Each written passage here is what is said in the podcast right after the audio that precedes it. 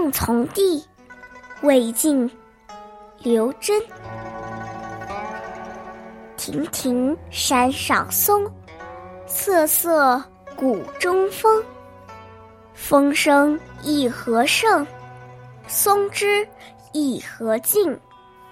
冰霜正惨凄，终岁常端正。岂不离宁寒？松柏有本性。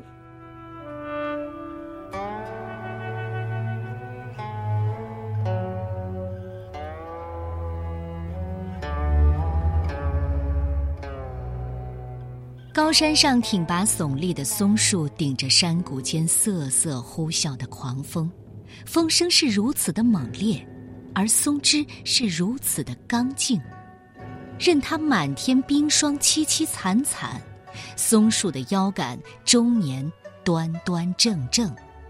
难道是松树没有遭遇凝重的寒意？不，是松柏天生有着耐寒的本性。读刘桢的诗，需要先了解他的为人。在建安时代，刘桢是一位很有骨气并有正气的文士。是建安七子之一。松柏有本性，实际上是一种彼得之说。所谓彼得，就是用自然界的事物来比喻人的道德境界。中国古代士大夫喜欢用松、竹、梅、菊来比喻人格。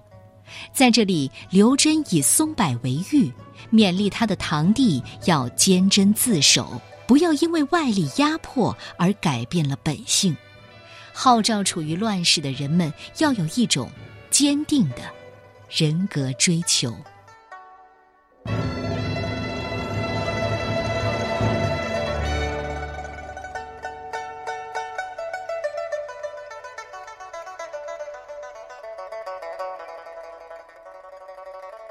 赠从弟，魏晋。